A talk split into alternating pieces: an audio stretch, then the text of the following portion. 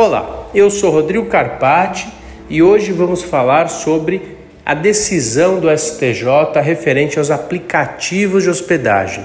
Então, todos sabemos é, que isso tem trazido muito, é, muito problema, os condomínios é, têm guerreado, entendido que os condomínios não são locais é, para é, curta é, duração de locação, que na verdade não seria locação, seria hospedagem e essa é a grande questão que foi decidida é, no STJ. Então, o condomínio do Rio Grande do Sul é, tentou bloquear a locação é, de quartos através de aplicativos de hospedagem. Ele ganhou esse condomínio em primeira e segunda instância, porém, aquele condômino ingressou com recurso no STJ, o Tribunal Superior, para ter é, o seu direito, alegando que ele tinha direito de uso da propriedade preservado. Porém, não foi essa a decisão.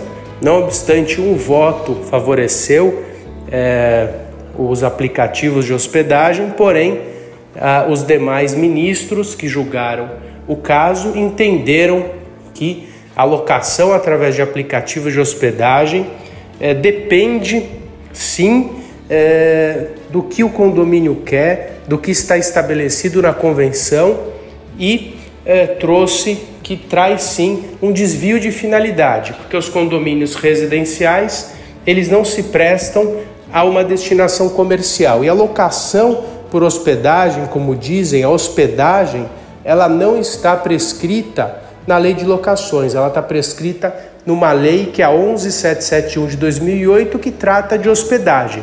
Então, se é, essa hospedagem ela tem conotação comercial e ela sim desvia a finalidade do condomínio residencial.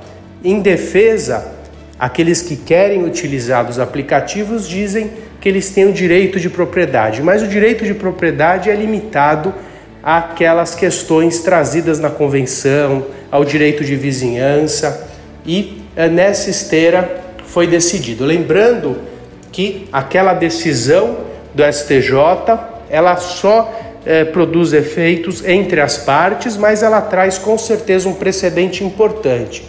E a mensagem que eu quero deixar para todos vocês é que é, é, muito importante que se discuta dentro dos condomínios. A locação por aplicativos não está é, vetada em função dessa situação mas ela traz à tona a discussão. É importante que condomínios residenciais levem a discussão para as assembleias e regrem dentro das suas convenções a possibilidade ou não. Existe um projeto-lei que trata da regulamentação, mas enquanto ele não estiver é, aprovado, não entrar em vigor, vai prevalecer a vontade da massa, que deve ser é, transmitida através da convenção daquele condomínio. A locação por aplicativos não é proibida, desde que o estabelecimento, o condomínio tenha esse perfil e esteja inserido no bojo daquela convenção essa característica.